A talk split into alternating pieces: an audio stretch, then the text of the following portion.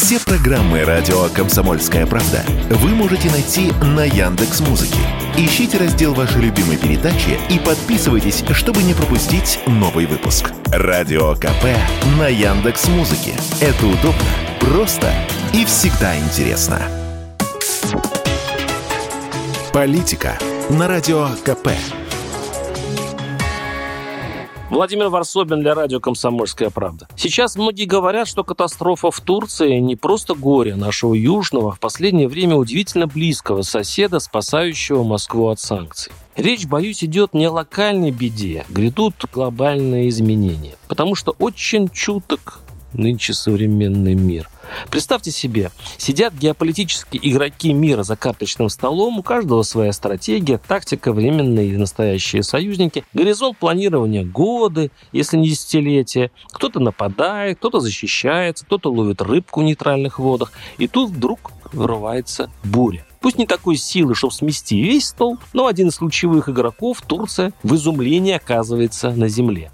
В нокауте и со смешанными картами. Ведь как планировал будущий Эрдоган? Перед майскими выборами президента он уже выстраивал до боли знакомую нам самую обыкновенную восточную стратегию. Обвинив во всех проблемах Турции внешних врагов, он вел свою кампанию с железной логикой. Мол, да, с экономикой в стране не очень, зато с Анкарой считаются во всем мире. Теперь слово «турок» звучит гордо, и слова Аллаху мы, вопреки гнилому Западу, построим наш пантюрский исламский мир. Антиамериканизм и конфронтация с Европой Эрдоган планировал успешно продать своему избирателю, своей целевой аудитории, религиозным, небогатым туркам, жителям деревень и бедных регионов восточной части страны. Ведь залог успеха у неизуродованного образованием народа четко сформулировать, кто друг, а кто свирепый подлый джин. Но теперь карты смешаны.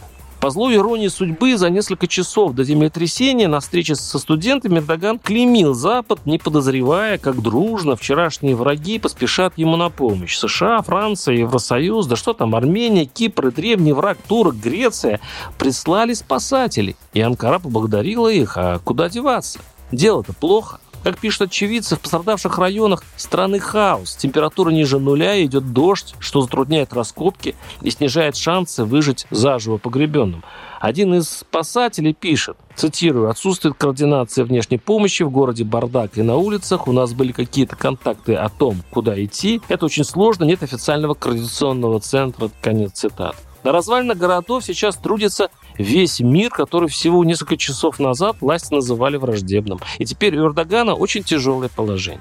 Теперь ему приходится безропотно, подавив гордость автократа, принять помощь и постараться побыстрее, а значит на западные деньги, восстановить страну, иначе о президентстве можно забыть. А это значит восстановление отношений с Западом и потепление отношений внутри НАТО.